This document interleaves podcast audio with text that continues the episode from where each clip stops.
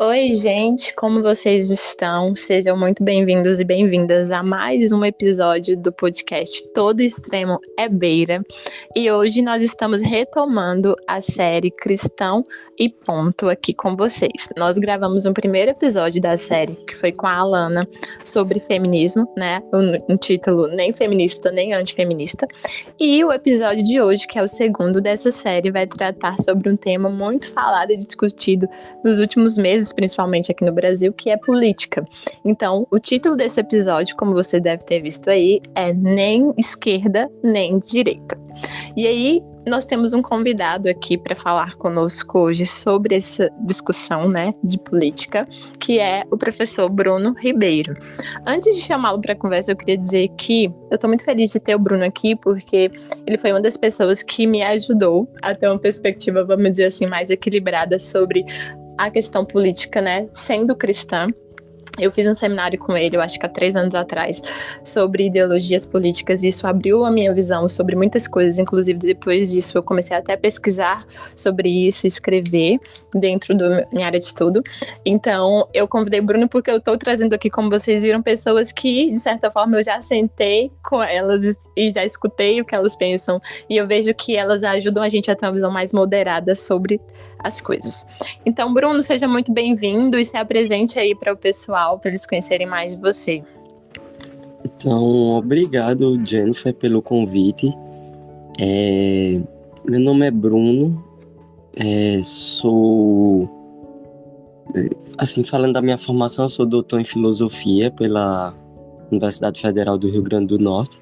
Uhum. Eu tenho um interesse tanto em filosofia política, quanto em filosofia da religião e em epistemologia, né? Ou que o pessoal também conhece como teoria do conhecimento.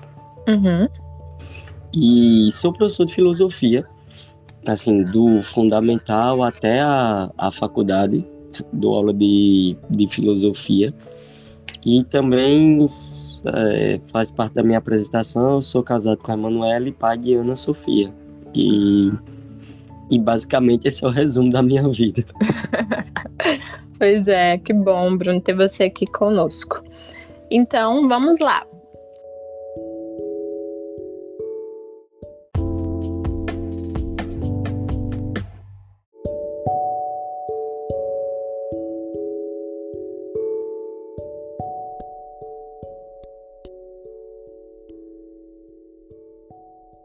Então, Bruno, assim, eu queria começar essa discussão, né, sobre nem de esquerda nem de direita, trazendo um conceito que mudou muito a minha perspectiva sobre política e religião, que é um conceito que o David Coyce vai trazer no livro dele Visões e Ilusões Políticas, sobre o fato das ideologias serem, né, idolatrias, de certa forma. E aí, quando ele vai conceituar o que é uma ideologia, né? Eu tô falando sobre ideologia porque esquerda ou direita hoje se tornou, de certa forma, uma ideologia, né? Partidária, uma ideologia política. E ele fala assim: afinal, o que é uma ideologia? Ele vai dizer que ele quer deixar claro que as ideologias são tipos modernos de idolatrias, né? Pois, que, pois elas trazem em seu bojo visões próprias sobre o pecado e redenção. Então, a ideologia, ela traz uma narrativa, né? Como a, a Bíblia traz uma narrativa, ela traz uma narrativa do que é o problema, ou seja, do que é o mal, mas ela também traz uma narrativa do que é a solução, ou seja, do que é a salvação. Isso não deixa de ser né, uma forma redentiva para o mundo, ou seja, isso aqui é o problema e a gente resolve dessa forma, né?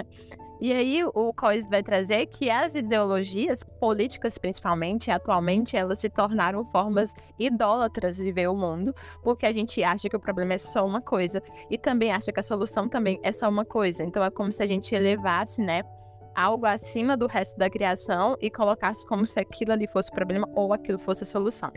E aí o Coides, ele não demoniza no sentido de que a ideologia por si só seria ruim, ou seja, ela não tem nada a trazer, nenhuma corrente política tem nada de bom a trazer para a nossa perspectiva sobre o mundo. Não é isso.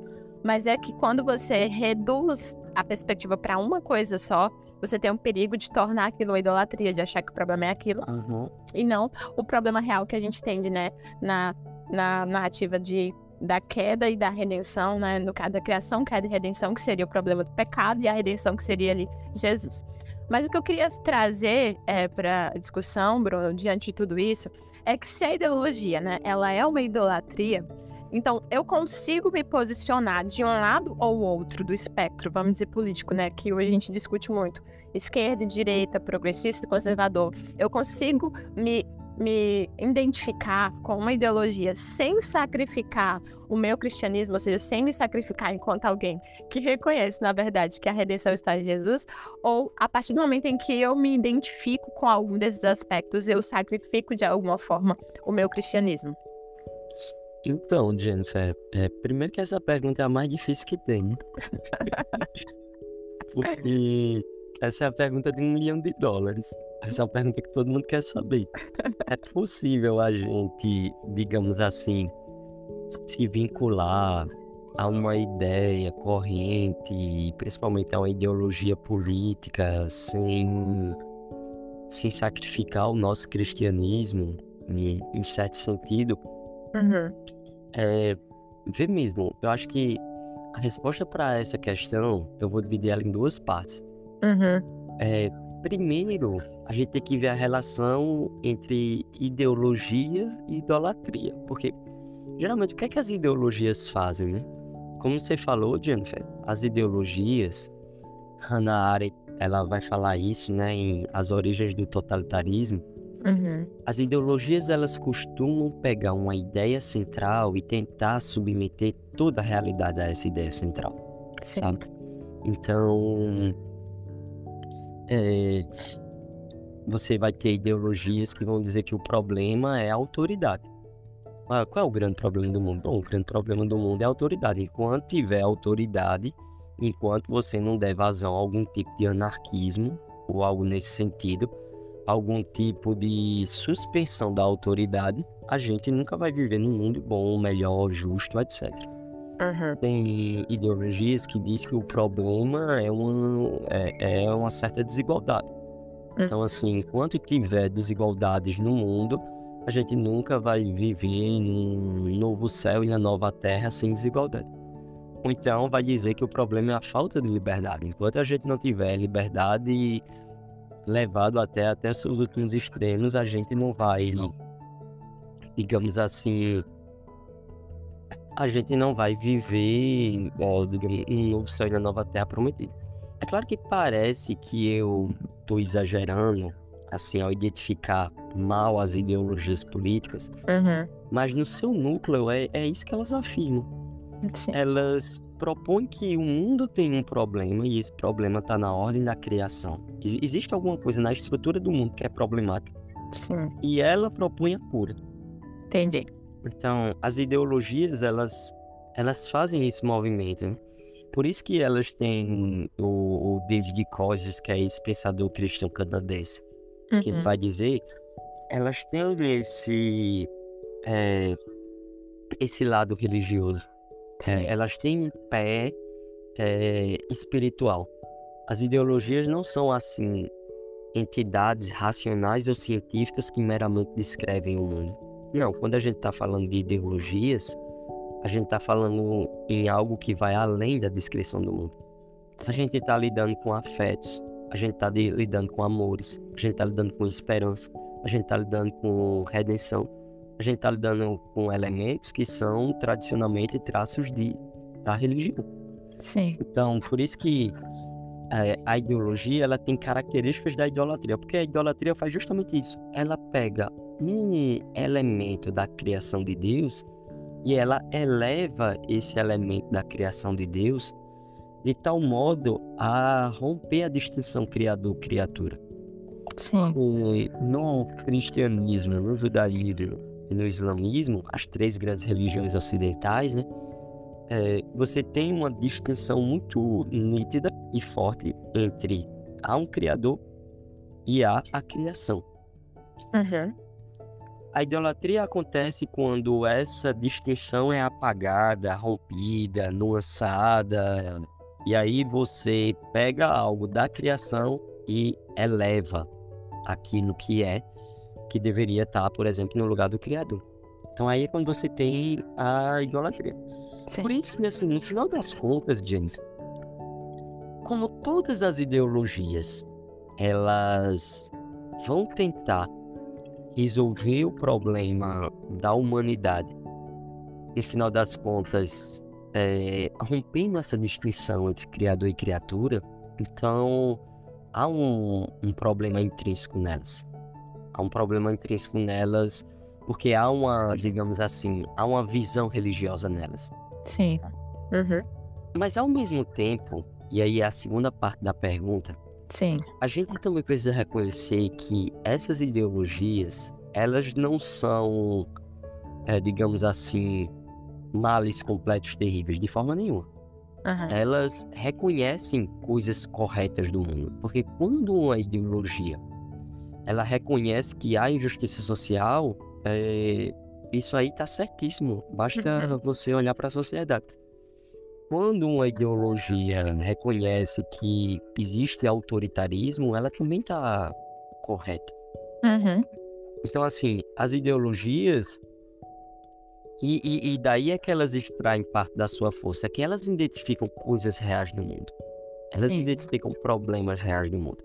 Uhum. E aí, para responder na segunda parte da questão que eu disse que ia dividir a resposta em dois, é, será como é como seria um cristão que, digamos assim, adotasse ou aderisse a uma ideologia política, a um ponto de vista? É, eu penso que, em primeiro lugar, o cristianismo dele ia limitar, ele abraçar qualquer uma dessas agendas. Sim. Porque, e a gente pode falar disso mais na frente, Uhum. a- o cristianismo em si, ele vai desagradar essas agendas. Sim. Ele, ele vai ser, digamos assim, é, vai ter momentos que o cristão vai ser anti-esquerda, vai ter momentos que o cristão vai ser anti-direita. Porque é, essas ideologias, apesar de elas apontarem também para aspectos corretos da realidade, mas elas fazem justamente esse elemento de construir uma agenda que rompe a distinção criador-criatura. Uhum. Então, por isso que elas se, se oferecem e aparecem como um tipo de transgressão do primeiro grande mandamento da lei de Deus, que diz: Não terás outros deuses diante de mim. Sim. Real.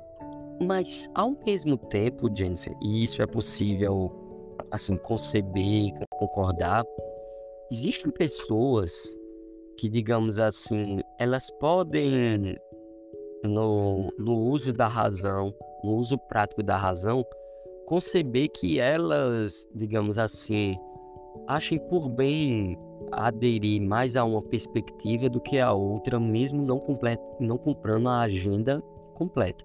Entendi. E é por isso que, assim, a gente teria que ver a situação prática, entendeu? Não dá para dar uma resposta abstrata, dizer assim, um cristão nunca poderia ser é, de esquerda, um cristão nunca poderia ser de direita. Eu penso Uhum. que esse tipo de resposta é impossível de se dar, Sim. porque vai depender sempre da relação que aquele cristão e a religião dele estabelece com aquela ideologia específica que é ali de esquerda que ele está comprando, o que é que ele está entendendo ali como esquerda, o que é ali de direita que ele está comprando e o que é que ele entende ali por direita, para gente dar uma, para gente analisar o caso. Então, assim, em outras palavras, eu acho que responder essa questão no abstrato não dá para dar uma resposta categórica, cabal, sabe? A gente sempre tem que ver a pessoa concreta e ver como é que ele lida com essas questões. Uhum. Faz total sentido. E eu, eu tenho muito essa perspectiva também, eh, Bruno, porque eh, no espectro né, gigante que hoje se inclui ideias e ideias progressistas e de esquerda, ideias e ideias de direita e conservadoras, é muito difícil saber o que a pessoa está dizendo quando ela diz que ela é de esquerda e o que a pessoa está dizendo quando ela é de direita. Né? Porque ela pode estar dizendo, e aí é uma questão que eu já trago aqui a outra pergunta, é, existe um, na, na perspectiva econômica, né, na dimensão econômica, existe um embate assim, entre as duas, principalmente na questão da, da justiça social e da, e da questão da, de você favorecer ou você atender às necessidades de públicos mais vulneráveis socialmente, que precisam né, de um amparo maior do Estado, vamos dizer assim, e aí essa perspectiva de atender essas necessidades é muito mais voltada para os progressistas ou de esquerda. E existe uhum. também uma perspectiva mais é, de direita de entender que a pessoa deve se esforçar e deve estudar e deve buscar desenvolver a sua própria, é, enfim, o seu próprio meio de se sustentar e tudo mais, cada vez mais diminuir a sua dependência, seja do Estado ou de qualquer outra estrutura externa. E aí, nisso, por exemplo, a gente vê que lá em Provérbios, nós vamos ter versículos que vão tanto abraçar ou vão deixar acalentados um lado quanto o outro, né? Quando eu vejo, por exemplo, né, Provérbios 28, 27, ele diz assim: Quem dá aos pobres não passará necessidade, mas quem fecha os olhos para não vê-los sofrerá muitas maldições. Aí, Provérbios 31, 20. Abre a sua mão ao pobre e estende as suas mãos ao necessitado. Por outro lado, lá em Provérbios 14, 23, tem assim: todo trabalho árduo traz proveito, mas o só falar leva à pobreza. E no outro, Provérbios 12, 24, vai dizer assim: as mãos diligentes governarão, mas os preguiçosos acabarão escravos. A gente está vendo aqui dois aspectos da pobreza, ou seja, existe alguém que aqui ficou só falando, não trabalhou e por isso está pobre, mas existe também a perspectiva de que a gente deve ajudar o necessitado, porque nem sempre ele está naquela condição porque ele não trabalhou, porque ele não queria, uhum. né? Então você vê aqui na, em um livro só da Bíblia, a gente poderia citar várias outras coisas, que existe uma perspectiva que ela atende tanto um lado quanto o outro, mas não se reduz a nenhuma. E aí a lógica que eu queria trazer agora é de que existe o fato de que em algum momento, né, o cristianismo ele nunca vai se encaixar em uma caixa ideológica, no sentido de. E aqui não só política, né? A gente está tratando de política, mas existem outras dimensões ideológicas, né, no mundo. Mas é, na, a Bíblia em si, ela não vai se encaixar puramente em uma caixa ideológica de forma que, né, ela em algum momento ela vai contrariar alguma, mas mais que isso, em algum momento ela vai até poder trazer elementos das duas, né? E que é o caso aqui de Provérbios. Você acha que essa questão de tentar encaixar, que a gente tenta bastante, né? E isso é muito exercício de tentar rotular as coisas, de tentar facilitar o entendimento, facilitar a identificação, que a gente abordou até no primeiro episódio, né, do podcast, como o ser humano, para ele, é mais fácil essa heurística de associar branco com preto, amarelo com vermelho, e aí pronto, eu associo, para mim é mais fácil entender. Então eu associo o cristianismo com direita, é mais fácil, né? Mas não necessariamente tudo aquilo que a Bíblia traz é totalmente ligado à agenda de direito, vamos dizer assim, né? Então, existe uhum. esse embate da, das caixas ideológicas e da Bíblia como um todo, né? Que supera essas limitações. É, vem mesmo, gente. É, mesmo dos vários aspectos políticos, dos espectros políticos, a gente pode chamar assim, é, você vê pessoas que são extremistas e pessoas que são mais equilibradas. É, em que sentido?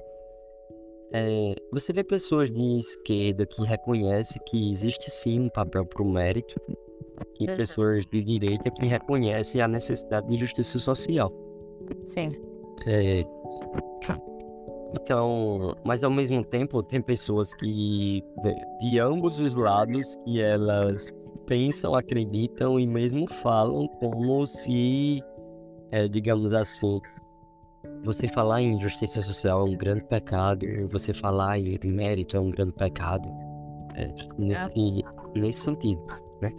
É, então, assim, mesmo as próprias ideologias e, e, e até os próprios pensadores de, de, que são identificados com essas ideologias, né?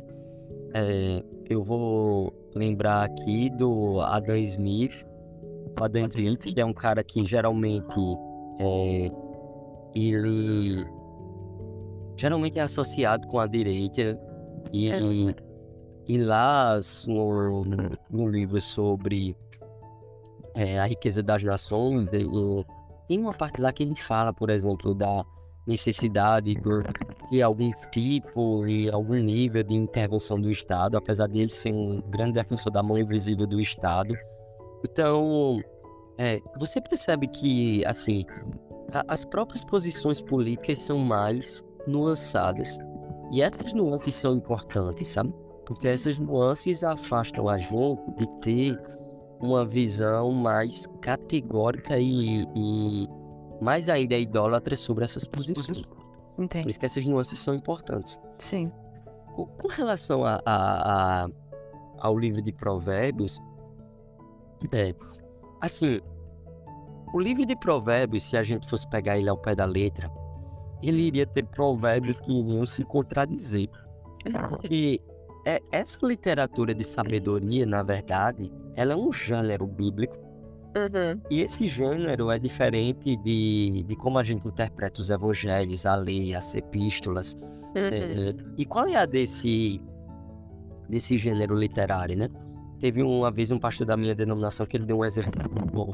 Ele disse assim: Imagina que um sábio ele subiu numa montanha de Israel, ele começou a observar Jerusalém e ele começou a ver qual era o qual era quais, se- quais as diretrizes eles poderiam oferecer para um bom comportamento.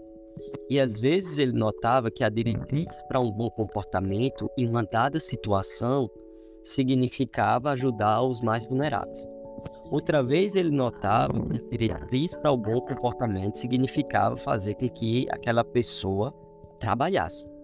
Às vezes ele notava que a diretriz para o bom comportamento significava exigir mais do fulano. Às vezes ele identificava que a diretriz para o bom comportamento significava consolar o fulano. Às vezes a diretriz para o bom comportamento significa o que falar. E às vezes o, o sábio é aquele que silencia. Então, o- uma coisa muito legal no livro de Provérbios é justamente é, essa ideia que ele tem de um interesse altamente prático e Hum. pragmático. De ensinar a gente como é que a gente vive a boa vida e de mostrar a gente que a vida é mais complexa do que colocar numa teoria que vai resolver todos os nossos problemas. Exatamente. E por isso que o livro de provérbios, digamos assim, ela emprega, como alguns dos provérbios aí que você lê, gente, emprega uma linguagem de exagero, emprega uma linguagem metafórica, que Uhum. empre- isso é uma, uma técnica literária para que o leitor comece a perceber é, o quão complexa é ele, o como ele tem que jogar, digamos assim, em, em várias situações a fim de conseguir viver a boa vida.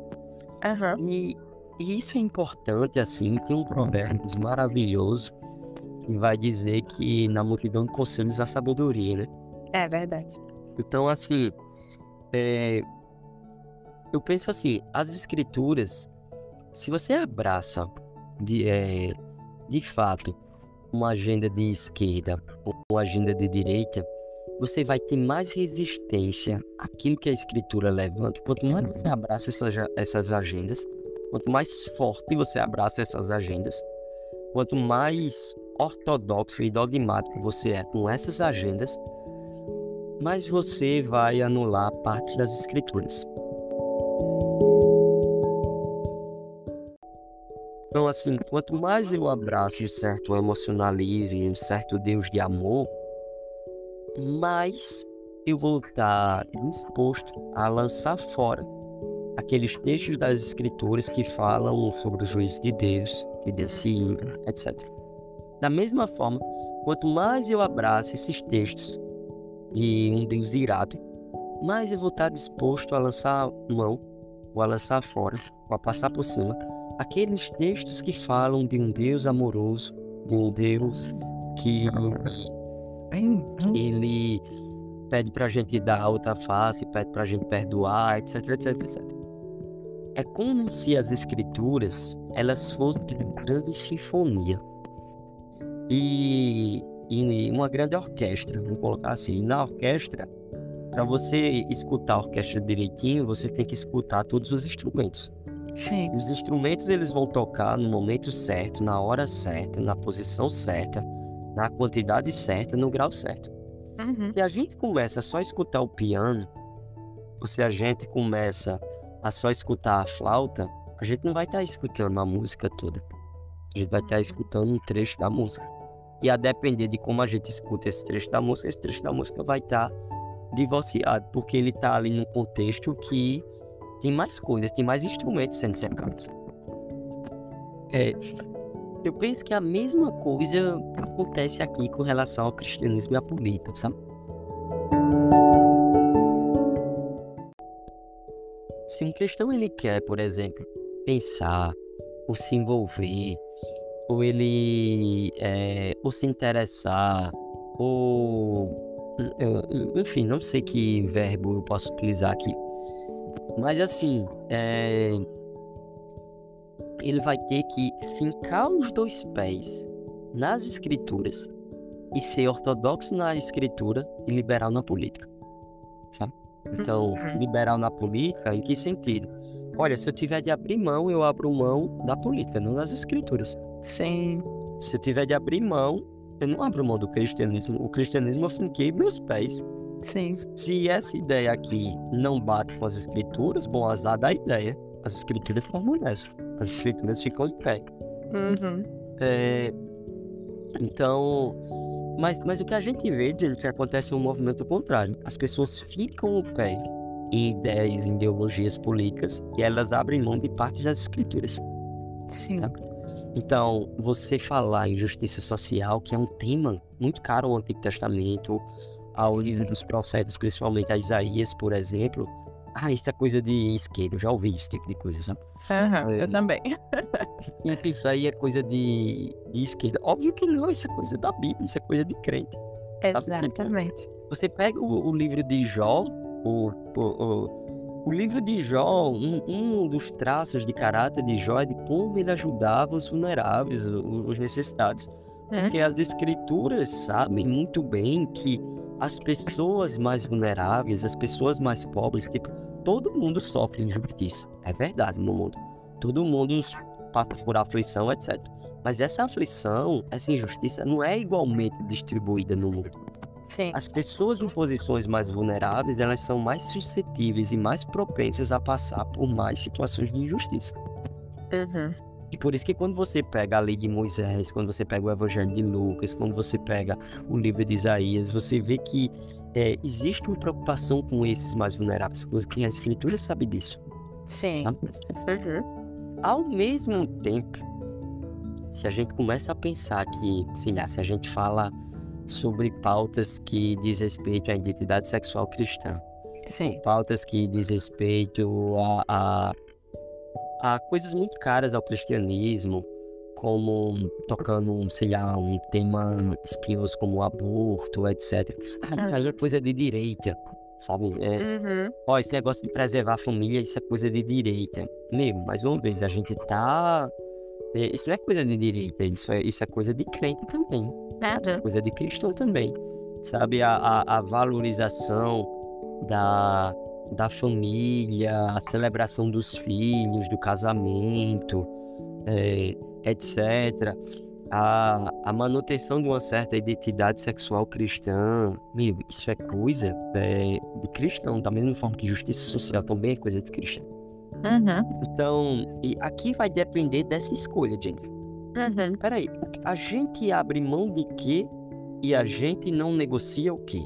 Infelizmente, em épocas de idolatria política, as pessoas negociam princípios cristãos e elas não abrem mão, elas são muito ortodoxas nos seus princípios políticos. Uhum. Quando o contrário é que deveria ser verdade. Só o fato, Jennifer, de uma pessoa achar que, por exemplo, ah, não pode, sei lá, ser de esquerda ou de direita de uma forma assim bem genérica, é, não pode ser de esquerda nem de direita. Ó, se for de esquerda não é crente, se for de direita não é crente. Só, o fato de pensar nisso já, eu, eu acho já isso já coloca numa situação complicada, entendeu? Entendi. É, e, e por que coloca numa situação complicada? Mas Bruno, você não disse que as ideologias são idolatrias políticas, é verdade. Mas lembra que eu na segunda parte da resposta eu falei que sempre vai depender de, da relação das pessoas com aquelas é, noções específicas. Uhum. Então, assim, um cristão que está mais engajado em justiça social e por isso que ele acha que o Estado deve ter um papel maior, que ele deve adotar mais pautas de esquerda, que ele deve combater coisas como homofobia, racismo, etc. Uhum. Ninguém deixa de ser cristão por causa disso. Sim. assim, um cristão que, ao mesmo tempo, ele acha que o livre mercado é algo que trouxe prosperidade para como trouxe prosperidade para a civilização ocidental, então é uma, uma instância muito boa, por isso que o Estado deve regular menos, e por isso, e, e daí a gente precisa também é, proteger e conservar determinadas estruturas que, que são importantes para o por exemplo, que são importantes para o bem-estar e para a prosperidade humana, uhum. para familiar, é, essas coisas. É, e por isso que ele adere mais a coisas de direita, etc. Mas esse cara também pode ser um cristão. Uhum. Tranquilamente, sabe? Tipo, a régua nunca deve ser, é, tipo, a, digamos assim, a, a mera ideologia política. Entendi. Deve ser o modo como ele lida com a ideologia política, porque é muito claro também que se ele adere ao pacote completo da esquerda, se ele adere ao pacote completo da direita, naturalmente ele vai negar preceitos cristãos uhum. e ao mesmo tempo, naturalmente, é, ele aí vai se colocar numa situação complicada do ponto de vista cristão. Uhum. Realmente, uau, muito bom essa explicação e muito bom todos os exemplos que você trouxe passando lá por provérbios chegando aqui. Então.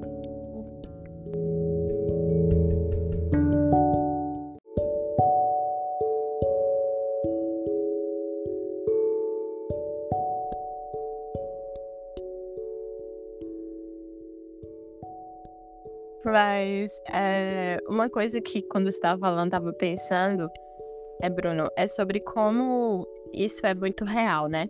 A gente está tão preocupado em categorizar que a nossa régua deixou de ser o comportamento daquela pessoa em relação ao que a gente entende que a Bíblia ela traz, mas se ela encaixa na ideologia ou não. Uhum. né? Então, como você falou, a régua, é, a questão não é ideologia, a questão não é se é questão de direita, se é questão de esquerda, a questão é como ele lida com isso e com todo o resto, né? Com todo o resto e todo o pacote que, que envolve estar nessa terra e nesse mundo.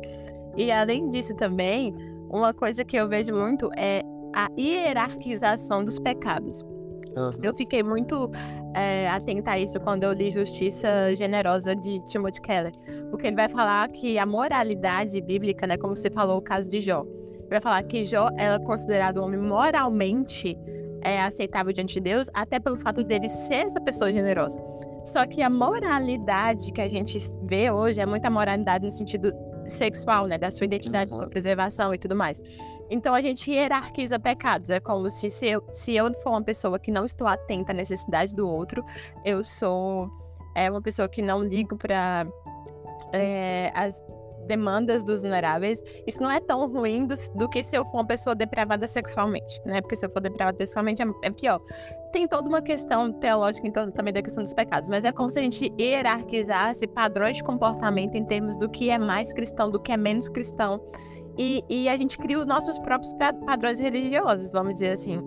Essa, essa é a questão que fica muito em jogo quando a gente vai discutir se uma pessoa é mais ou menos cristã de acordo com a ideologia política, porque eu associo algumas bandeiras a uma, associo algumas bandeiras a outra, e eu penso, não, moralmente ou, eh, dentro do cristianismo isso aqui é menos aceitável, isso aqui é mais aceitável. Uhum. E aí, essa questão que nos faz, de certa forma, é, querer categorizar, né? Quem é trigo, quem é joio, quem nasceu de novo, quem não nasceu de novo, de acordo com uma categoria ideológica e não se eu estou vendo frutos daquela pessoa, né? E não se eu estou vendo, se eu estou entendendo de fato o que aquela pessoa defende, né? Se eu estou entendendo de fato o que, que ela está falando que é importante, né? Se ela está falando que é importante realmente atender os vulneráveis, independentemente é, do que for, isso é bíblico, ela não está sendo, ai meu Deus, de esquerda, né? E se ela está falando da questão da família, isso também é bíblico, não é pessoal, ai meu Deus, é conservador que. Enfim. Então é como se a gente não voltasse para a Bíblia como a nossa fonte de regra e análise, mas a gente voltasse para as categorias justamente que são criadas socialmente, né? E aí eu vejo que esse é o grande perigo de você se encaixar é, em caixas que são dadas e não naquilo que a gente sabe que a Bíblia espera de nós. Ô Jennifer, Hum. Tem um ponto aí, porque assim, a gente, como você falou, a gente nunca hierarquiza como a Bíblia hierarquiza, né? Hum. Porque, por exemplo, é, a Bíblia vai tratar como o pior dos pecados o... a idolatria.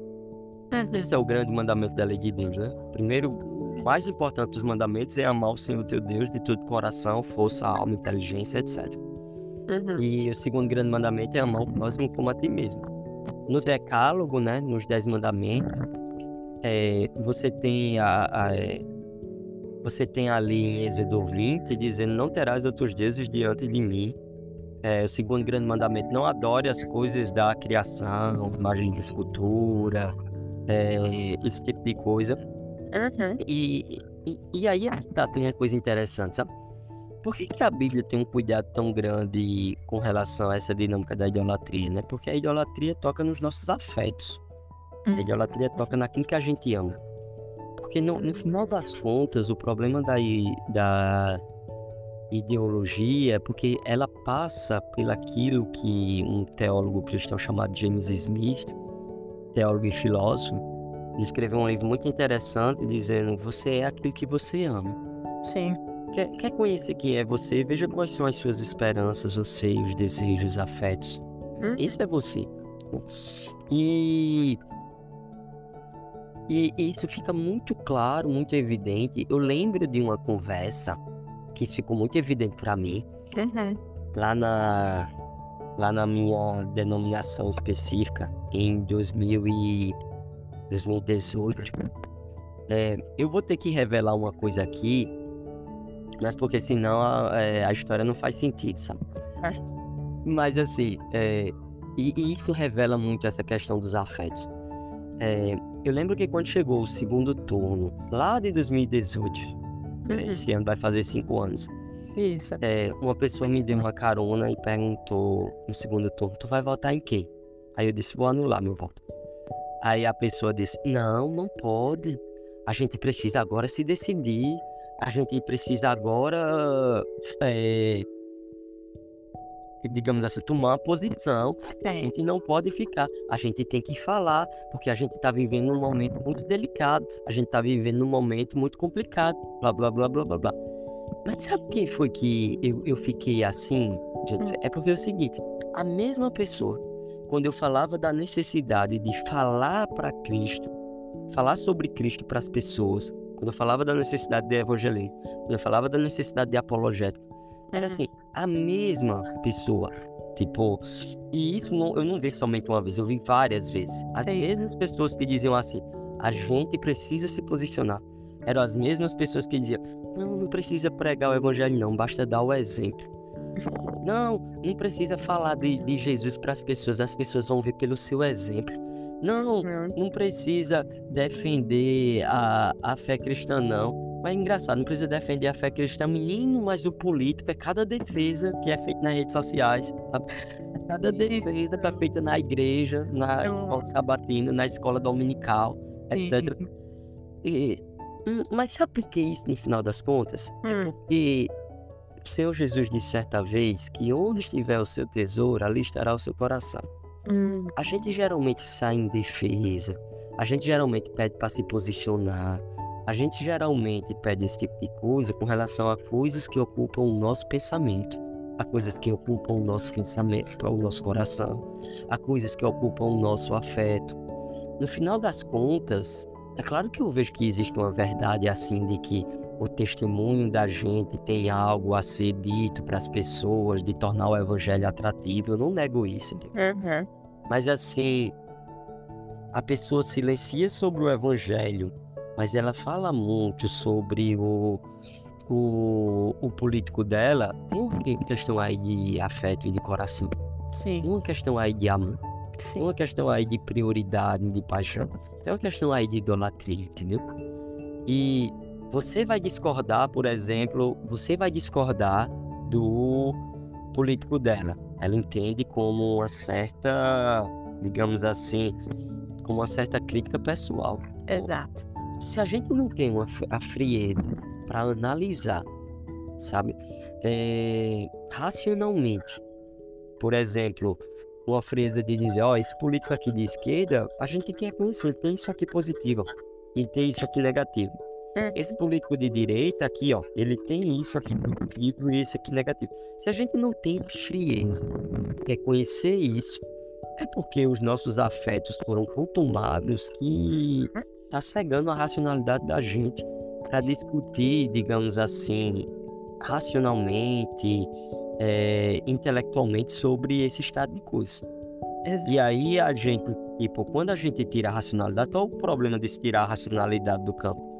Porque quando a gente tira a racionalidade, a gente fica com simplesmente jogo de poder, a gente fica com um emocionalismo exacerbado, a gente fica com, digamos assim, medindo a questão de forma. A gente parte para a violência, a gente não segura as nossas emoções, entendeu? Sim. E, e tudo isso diz respeito ao coração, porque do coração transborda as fontes da vida. Sim.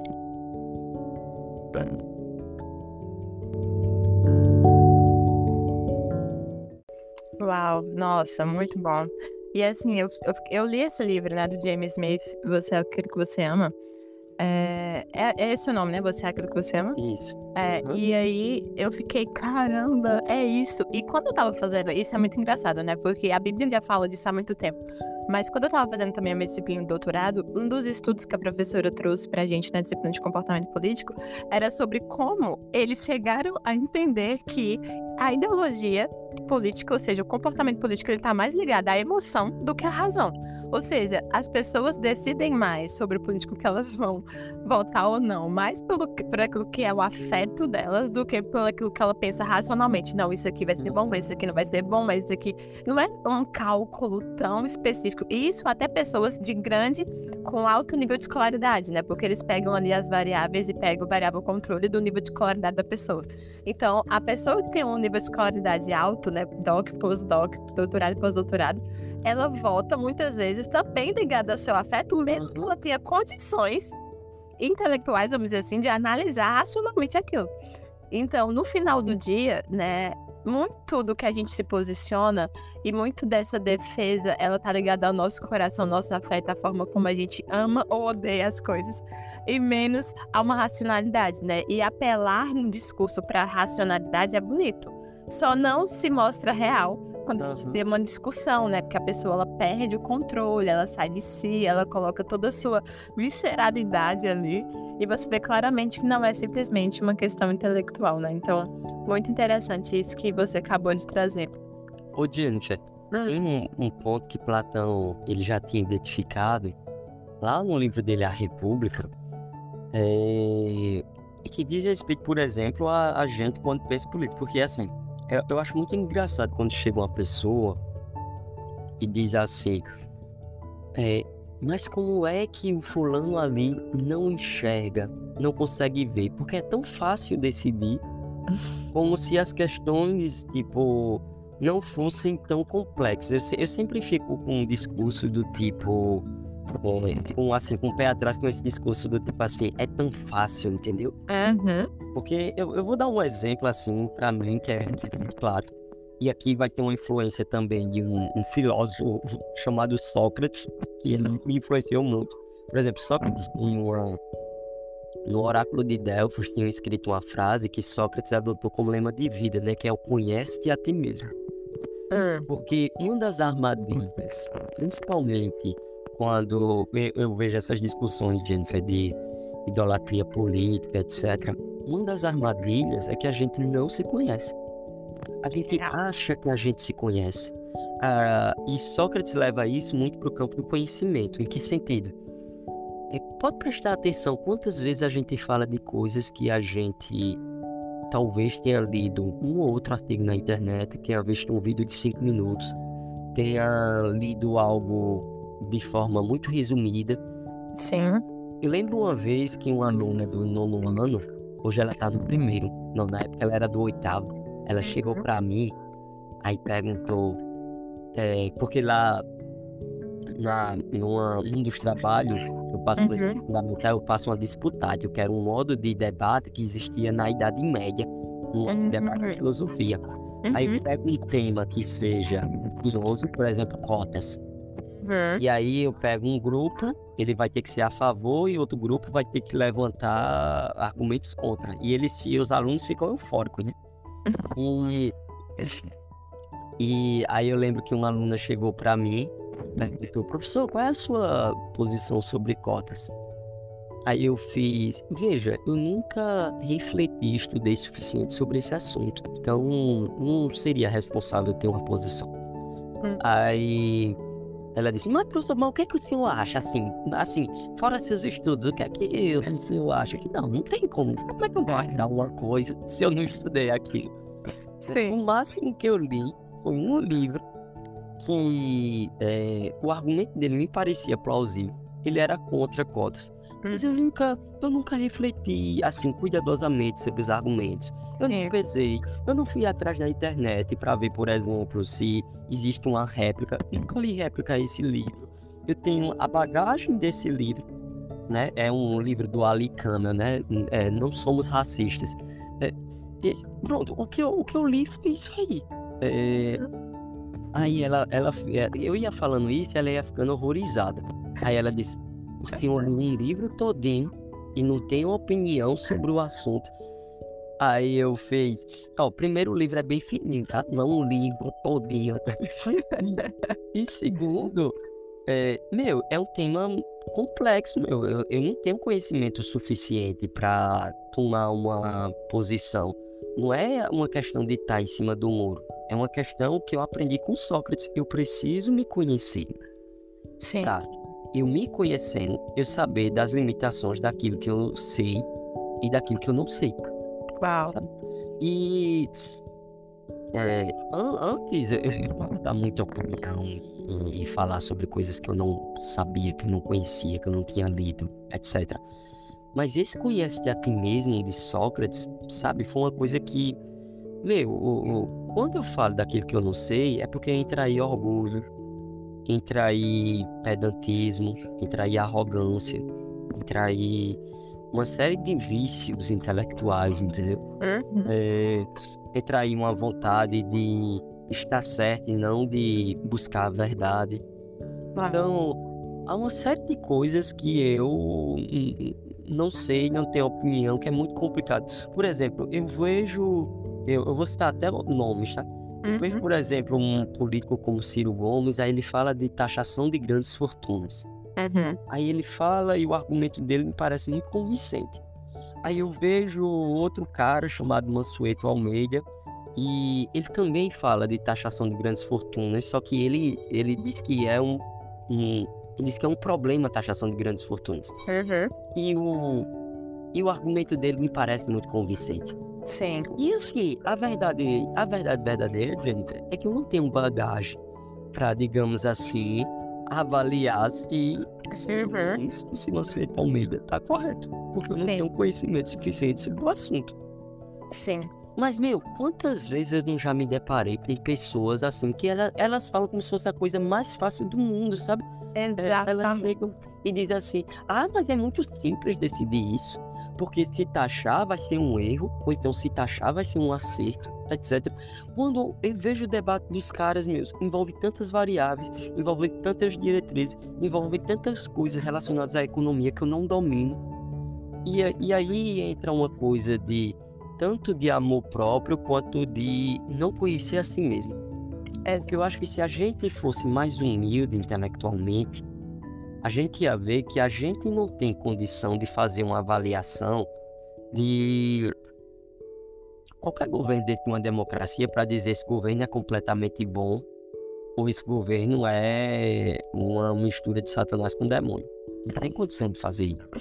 Uhum. Porque você teria, sei lá, pensa assim, Jennifer, um governo ele tem uns, uns, uns 30 ministérios, 20 ministérios. Meu, você teria que ter conhecimento técnico su- suficiente de 20 assuntos diferentes Uhum. para dizer assim que é, esse governo é completamente ruim, porque naqueles 20 ministérios foram tomadas, em sua grande maioria, 20 medidas ruins. Assim, 20 em- no combo, no completo, 20, é, digamos assim, cada ministério tomou um pacote de medidas ruins durante quatro anos, etc, etc. Meu, é impossível fazer esse tipo de avaliação, mas a gente reduz as coisas complexas a, a algo do tipo bom e neutro. E aí vem a falta do lema socrático. Eu acho que por que, que a gente faz isso?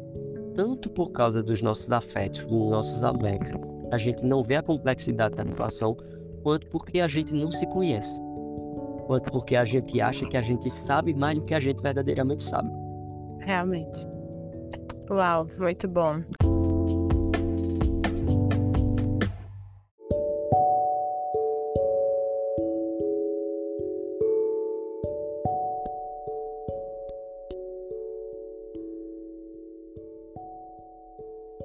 Assim, é...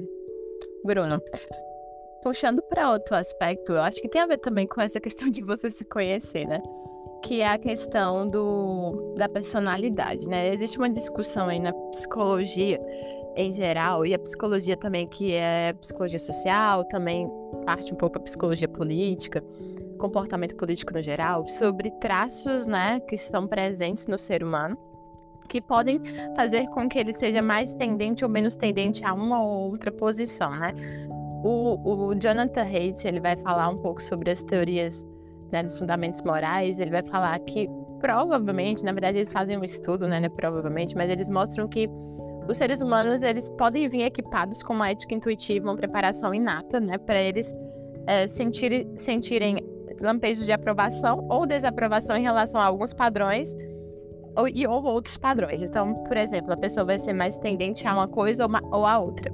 Por outro lado, é, tem, por exemplo, uma discussão da, dos traços de personalidade na psicologia, por exemplo, que vai falar o Big Five é um dos, né, um dos modelos de análise de personalidade ele vai trazer ali cinco traços e um dos traços é a abertura. Então você vai ver até que nível a pessoa é mais ou menos aberta a novas ideias, a novas propostas ou a uma progressão, né, de mudanças ou mais conserva conservadora.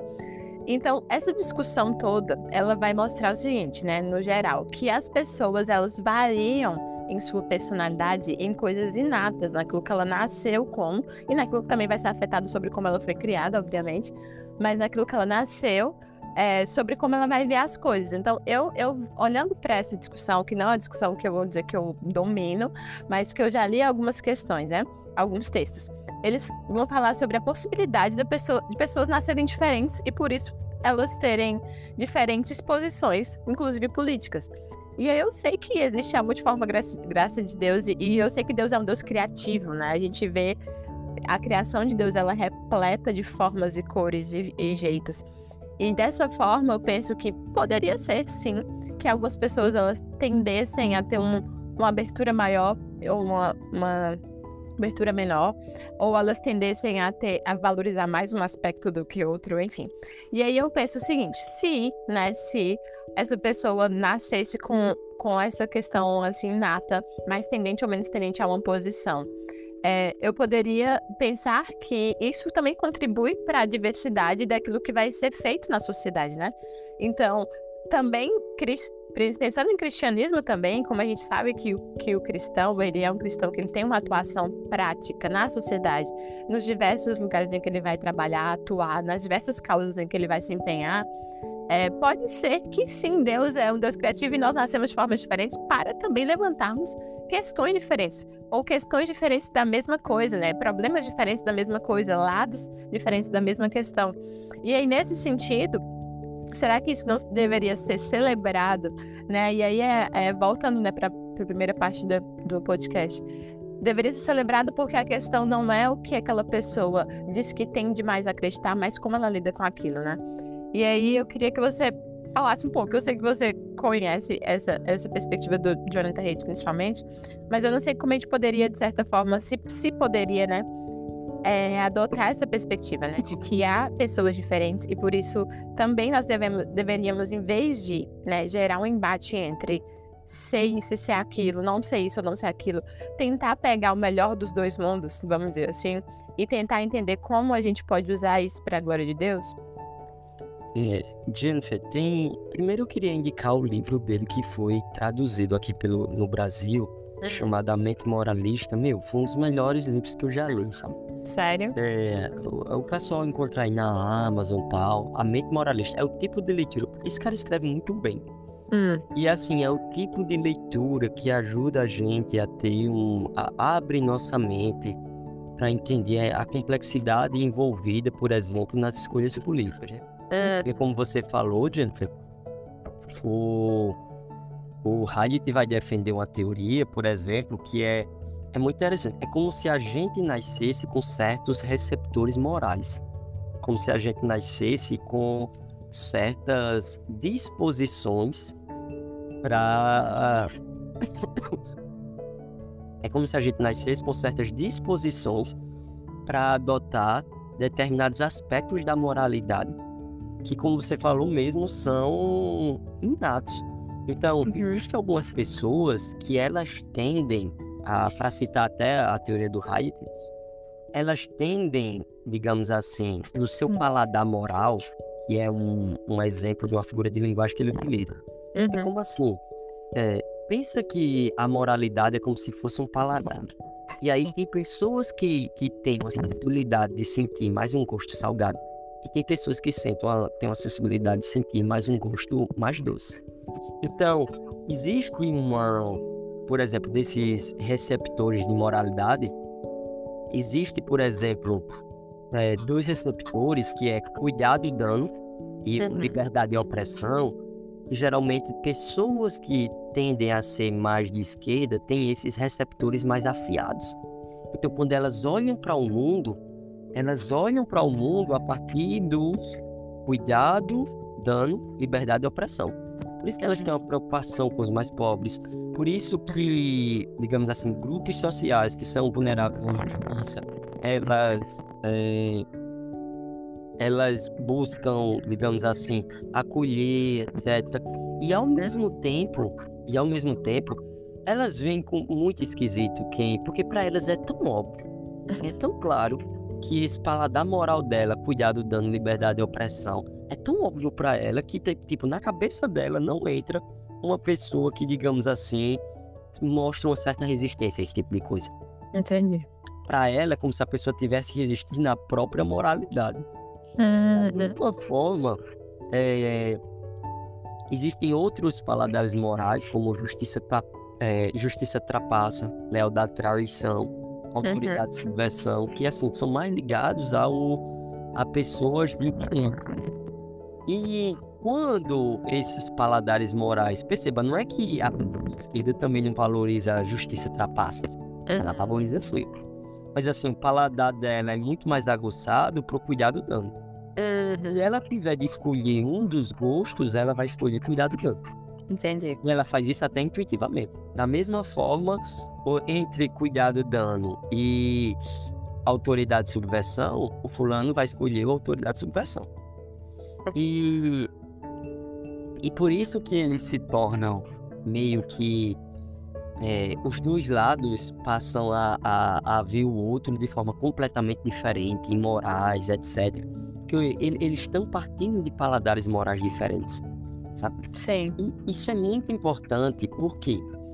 Porque assim, quando eu vou falar com o outro e discordar com o outro, é, o Jonathan Haidt tem até um exemplo, que é o seguinte, não adianta, ah, nesse caso, Hum, nesse caso específico, não adianta somente apelar para a racionalidade da pessoa, porque você não vai convencer o outro com de argumentos.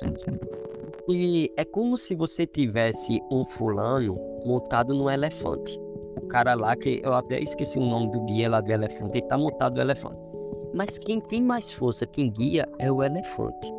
Então, se você quiser que o elefante dele vá para o caminho, você tem que apelar para o elefante, porque não adianta falar com ele.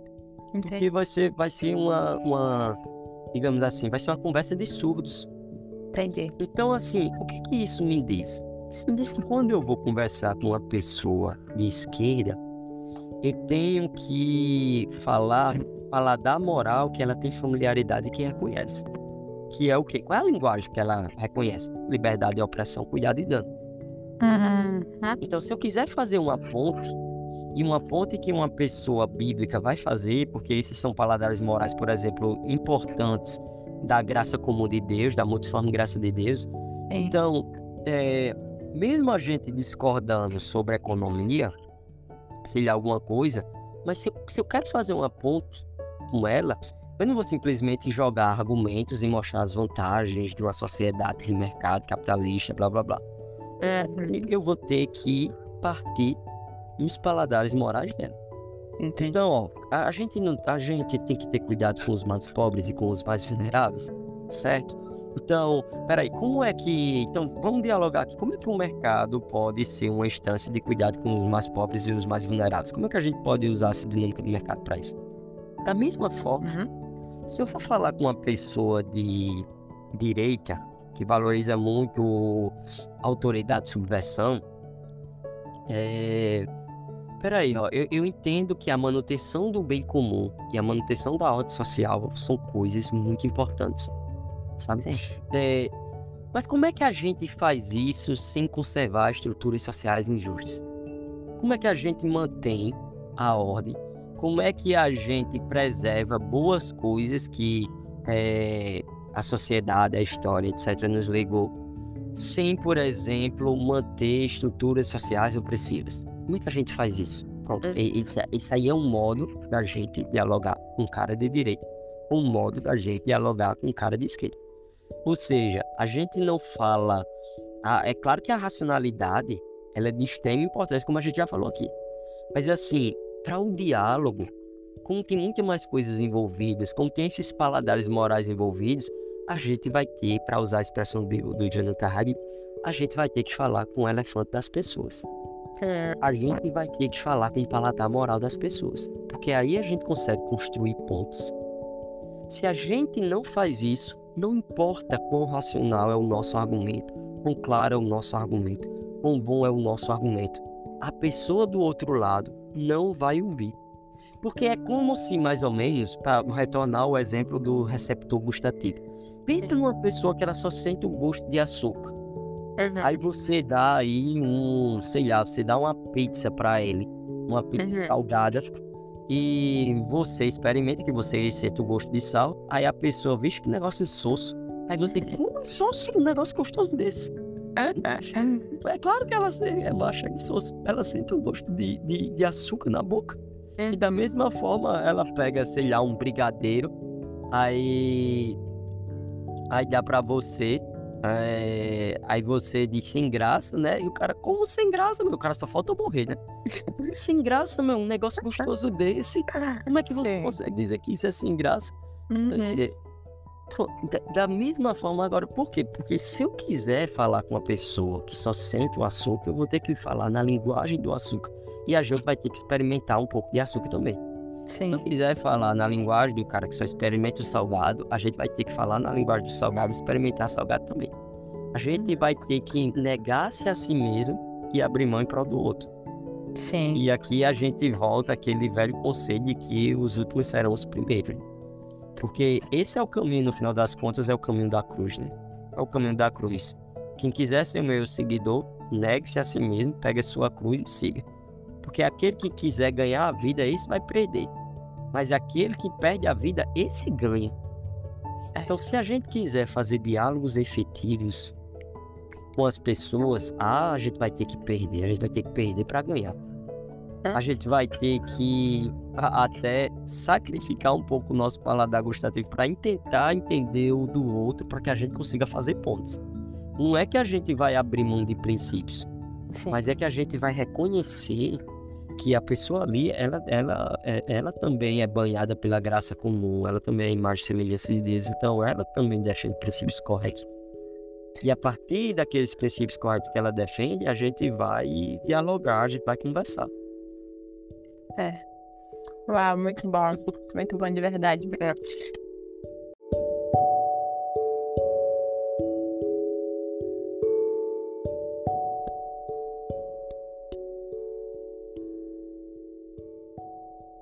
E assim, é, como cristãos, né, a gente está mais interessado nas pessoas do que nas ideologias.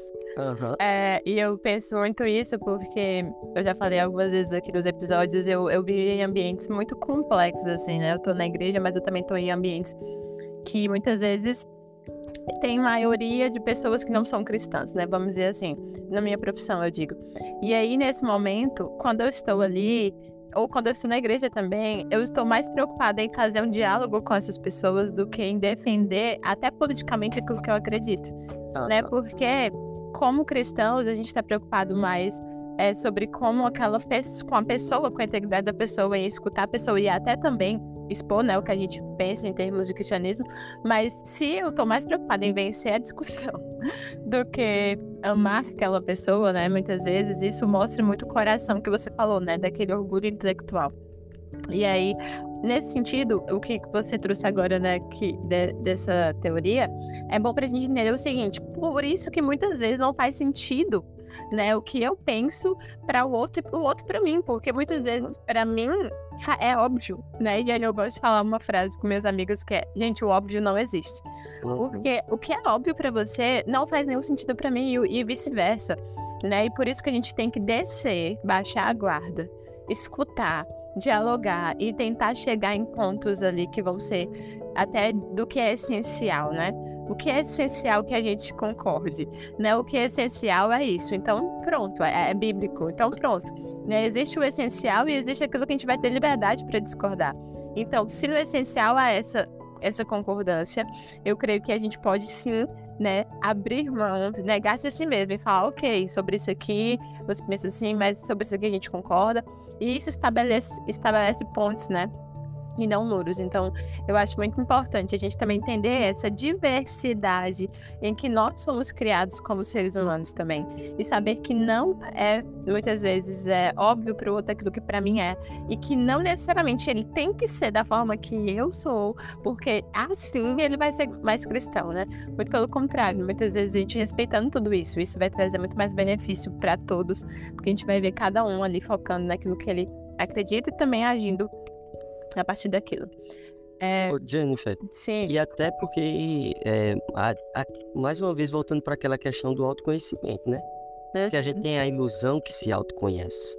sim, Então, é, é muito importante que a gente tem que ter a consciência que a gente tem uma série de pontos cegos. Pontos cegos sobre coisas de, de quem nós somos, é, de que, do, daquilo que a gente pensa. Então, assim, é, a gente deve ter essa atitude de negar-se a si mesmo e isso, inclusive, nos ajuda. Nos ajuda. sim. É, eu lembro que de um, de um livro chamado Grandstag ou Virtuosismo Moral. Isso é um livro maravilhoso que foi traduzido.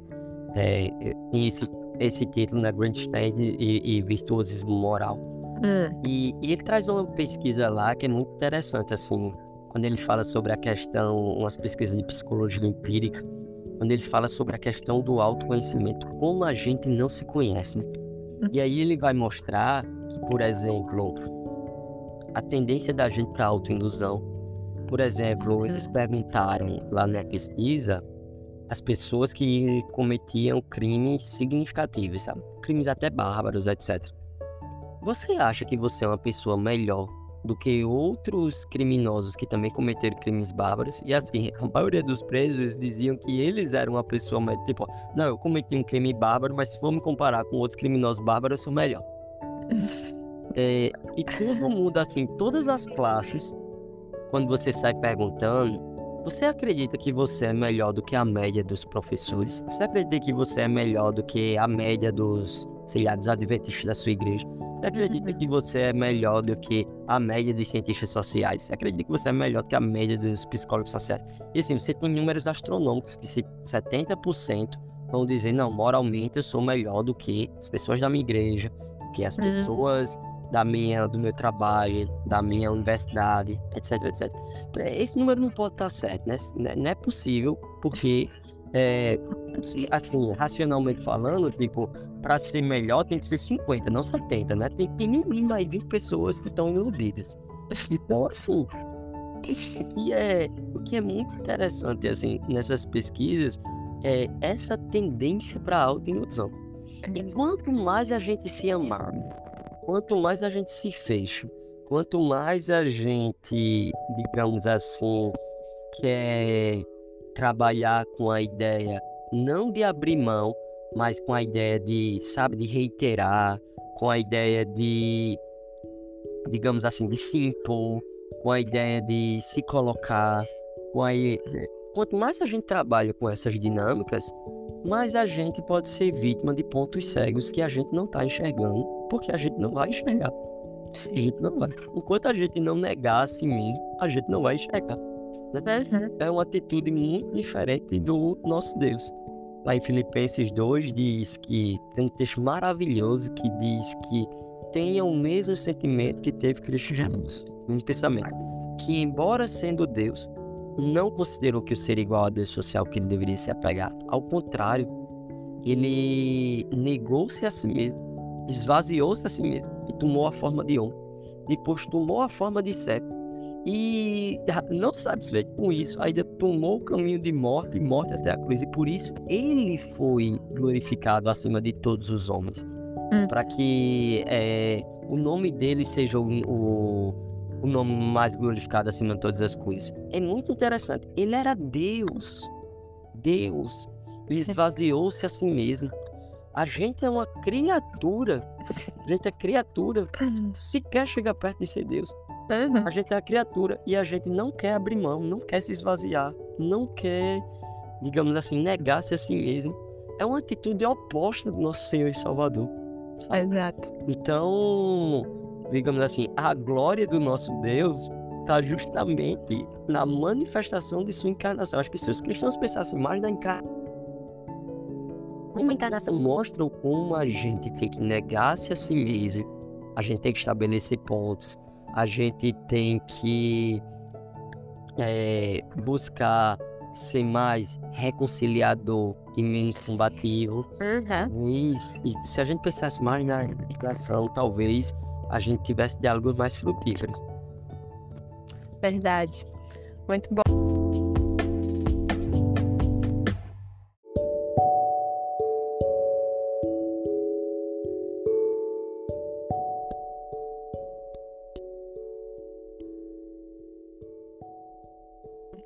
Assim, Bruno, caminhando para o final, eu, eu acho que uma pergunta, né, que.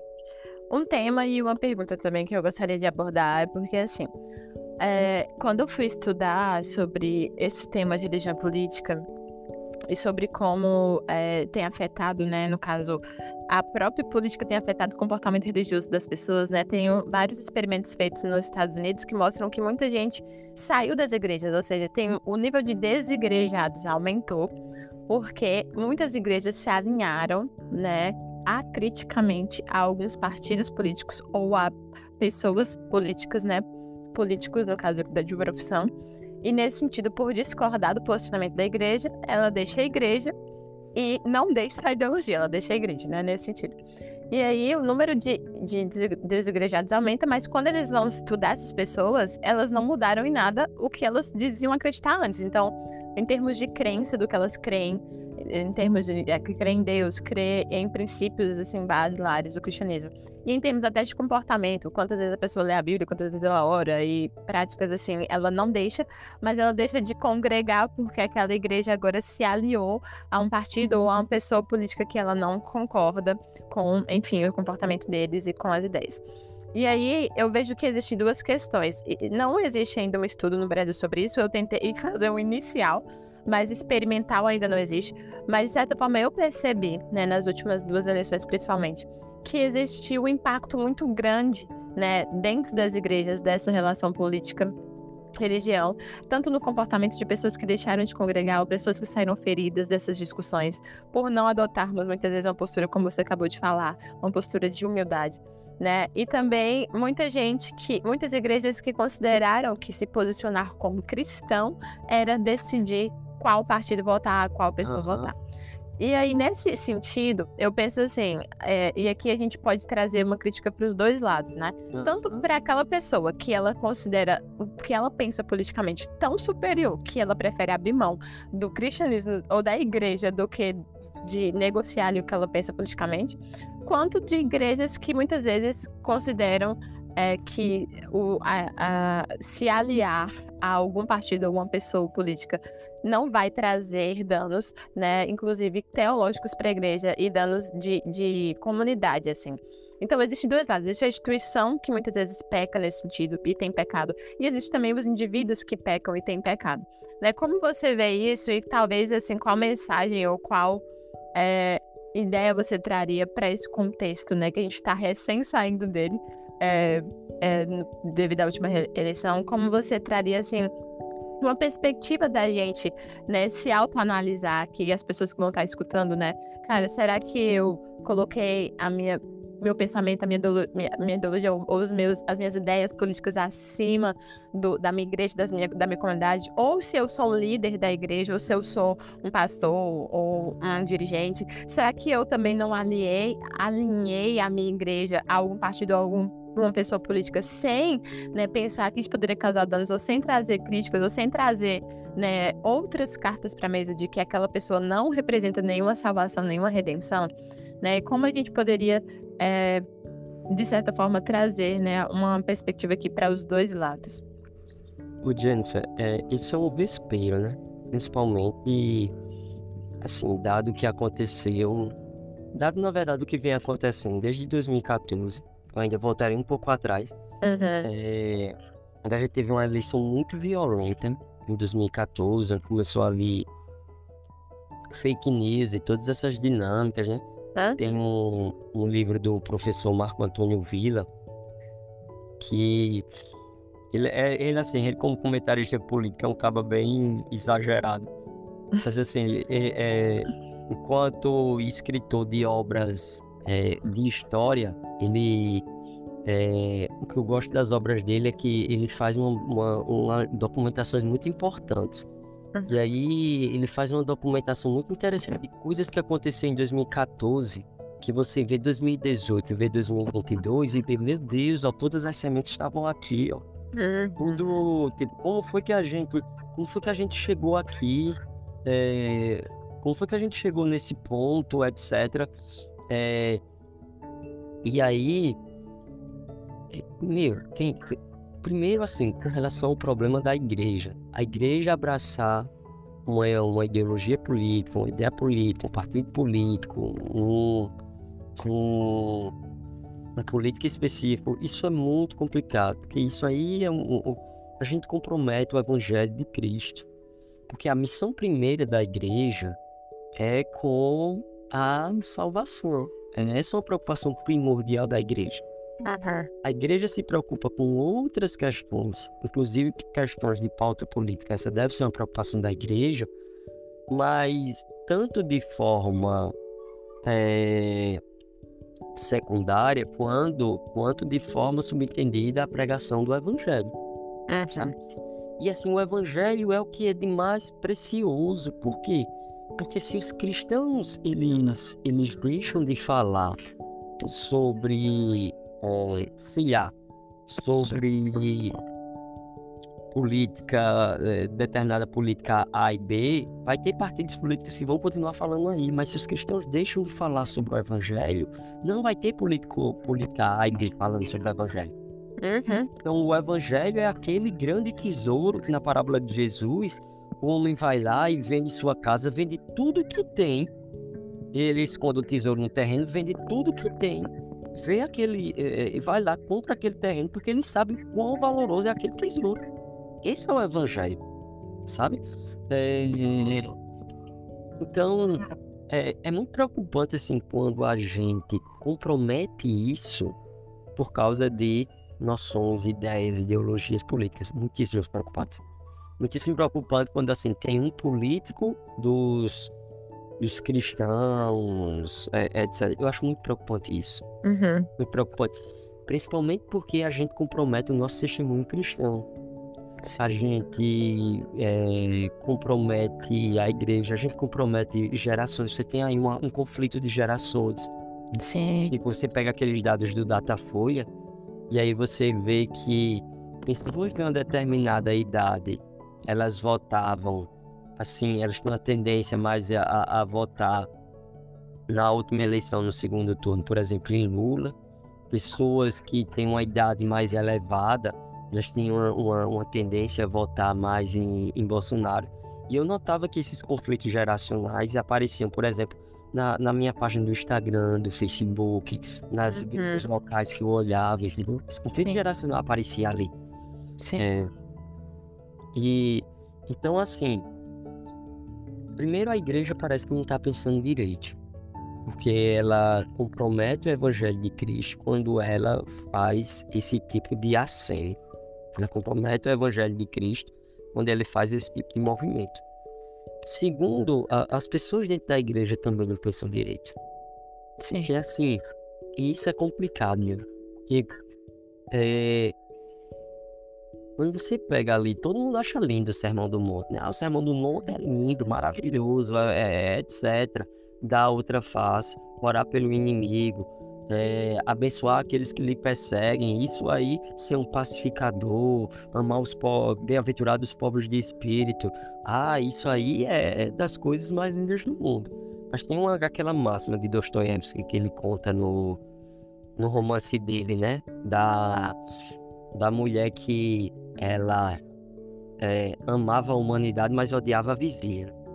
Então, assim, então, é, a gente, nó- nós que somos cristãos, a gente às vezes tende a falar sobre a importância, por exemplo, e até mesmo em determinadas opções políticas, sobre a importância do amor, sobre a importância do cuidado, sobre a importância da generosidade. Mas a gente não quer estender amor para aqueles que discordam politicamente da gente. A gente não quer estender generosidade para aqueles que discordam politicamente da gente.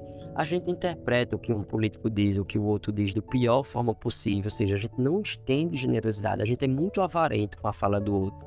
A gente não é, não, não pratica a hermenêutica da caridade, do amor. É claro que isso não significa fazer o que, sei lá, alguns defensores militantes eu vejo eles fazendo, né? Tudo que o político fala, você dá um jeito de justificar. Não. Uhum. Mas também acontece de que existem formas terríveis de interpretar aquilo, existem formas menos pior de interpretar aquilo. Mas a gente vai dar sempre a pior interpretação possível. Sim. Então a gente, a gente não nega a si mesmo, a gente não estende a mão. E aí que tá, meu, porque isso aí é um problema grande. Eu, eu fico pensando na, na- por exemplo, a pessoa que sai. Às vezes, é claro, tem comunidades que, a depender de como e, e- e do que eu vi acontecer, por exemplo, nessas últimas eleições, é, elas são comunidades assim que no nível de, elas são comunidades que, para citar uma linguagem política de, por exemplo, mais do pessoal da esquerda, né? São comunidades Uhum. entendeu? Tipo assim, é, o evangelho ali foi comprometido, meu, e a igreja não pode comprometer o evangelho. Sim. Não pode comprometer de jeito nenhum o evangelho. Sim. É, mas ao mesmo tempo, não existe assim santificação, igreja sem vida em comunidade. Exato. Não existe assim cristianismo, eu, eu, Deus, minha opção política e mais ninguém. Não existe isso. É, é na igreja que a gente vai aprender a aturar as pessoas. É na igreja que a gente vai aprender a ter paciência. É, é, é, é nessas situações, inclusive, às vezes a gente pega, gente, a gente olha aquilo ali dos frutos do Espírito em, em Gálatas capítulo 5 e acha muito lindo. Ah, eu queria ter esses frutos do Espírito, a paz, a humildade, a mansidão, o domínio próprio. Meu, mas como é que você. Aí você ora pedindo a Deus, faz jejum, sei lá. é, Deus, eu queria ter isso. Meu, mas como é que você vai adquirir essas coisas se às vezes Deus te coloca numa situação em que uma pessoa discorda politicamente de tu? É aí que você tem que mostrar mansidão. É aí que você tem que mostrar domínio próprio. É aí que você tem que mostrar amabilidade. É aí que você tem que mostrar misericórdia. É aí que você tem que estender graça. Porque Uhum. assim, quando a gente pega o que Deus fez pela gente, né? Tem aquela parábola que Jesus conta. Nosso Senhor conta aquela parábola do homem que devia 5 milhões e perdoou, perdoou a pessoa. é, e o cara que foi perdoado pegou alguém que devia lá 15 reais e jogou ele na prisão. Esse, esse me parece a, a nossa situação, sabe? Verdade. Deus estende misericórdia, graça, deu o seu único filho, estendeu reconciliação. Todo santo dia Deus perdoa a gente dos nossos pecados. E a gente não consegue estender graça para uma pessoa que discorda da gente. A gente não consegue conviver com aqueles que discordam da gente. Mas ao mesmo tempo eu entendo também que a igreja também compromete o evangelho. Mas ou essas duas estruturas começam a negar-se a si mesmas e colocar o cristianismo em prática, ou a gente tem um problema aí muito sério. E é claro que assim, se, tipo, essas coisas não são iguais, sabe? Eu acho, Jennifer, que se tiver de hierarquizar responsabilidade, por exemplo, eu acho que a uhum. igreja tinha a igreja e os líderes, porque é o que o apóstolo Tiago fala, né?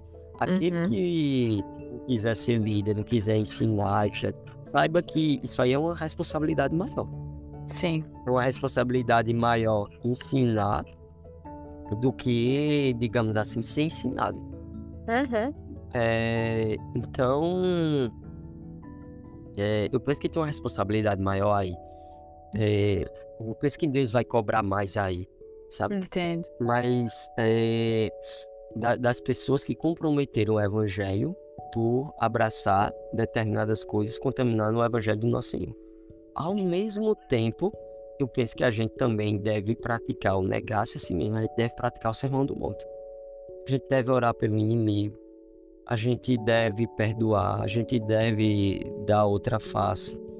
Meu, se a gente não tá é, satisfeito, assim, é, pensa, o, o, apóstolo Paulo diz que a gente deve orar pelos nossos governantes. Se a gente não consegue, eu lembro que na eleição 2018, eu postei assim no meu Facebook. Independente de quem ganhar, Bolsonaro ou Haddad, eu sei que eu vou ter que orar por um dos dois.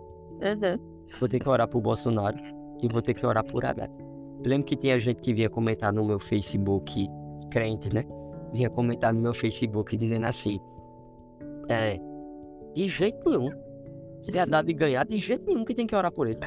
Meu Deus. E, uh, e disseram isso mais com Haddad do que Bolsonaro. Teve gente que também disse: se Bolsonaro ganhar, de jeito nenhum, que é, é inadmissível isso. É, quer dizer, é inadmissível, tipo, um crente encontra oração, não sei como é isso não, né? Tipo, é, é, só coisa que é descrente, assim, Deus tem cada filho, né? Que eu vou te dizer. Pronto, eu uso essa frase sempre, Deus tem cada filho, inclusive eu. Porque, rapaz, é, como é que um crente acha ver a oração, hein? Uhum. Mas, mas mais especificamente, é, isso aí, meu, é o contrário de Sermão do Monte. Verdade. Por que, que o cara não, não, não merece oração? Ah, porque ele é o inimigo. Mas é o que a escritura diz, a Bíblia diz. A Bíblia diz: ame o seu inimigo, ore pelos que vos perseguem. A Bíblia diz isso. A é. Bíblia diz, o apóstolo Paulo diz para que a gente ore pelos nossos governantes. A gente deve orar por Lula agora, para que ele tenha uma vida tranquila. O apóstolo Paulo diz isso. O apóstolo uhum. Paulo diz que a gente deveria ter orado, sei lá, ora por Bolsonaro para que ele tenha uma vida tranquila, porque esses caras também, tipo, assim, na minha visão, eles não são fluxicheiros, mas eles também passam por muita pressão. É, com certeza. Estar numa liderança é algo desafiador para uma, uma empresa, imagina um país, né? Aham. Uhum. Então, as escrituras pedem para a gente orar por essas pessoas, né? E, e meu, você vê que, que as pessoas acham ruim isso. As pessoas acham ruim isso. Então, é, é, claro que assim, esse problema da idolatria política atrapalha essa, essa dinâmica aí, sabe? Mas assim, a gente, se a pessoa tiver com um problema de dizer, é, é, ah, ela é desigrejada, ah, eu, eu, sugiro que ela procure uma comunidade e tente ver uma comunidade que é saudável. Uhum. E tente ter paciência com aqueles irmãos, tem que ter paciência com aquelas pessoas. Uhum. Ao, ao, mesmo tempo, até para que ela influencie uma liderança, ou para que ela mesma seja uma liderança saudável.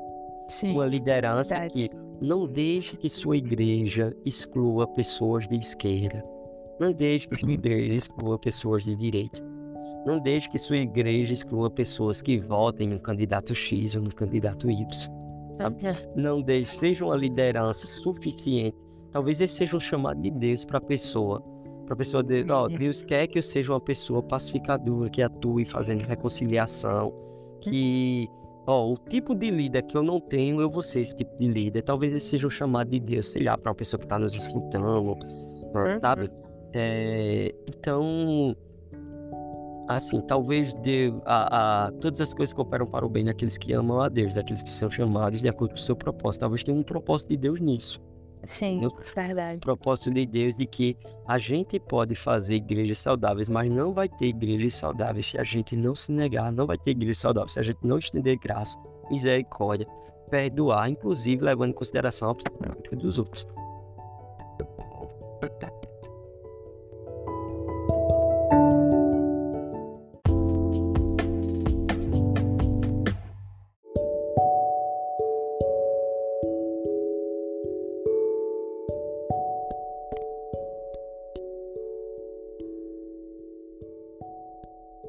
Muito bom, Bruno.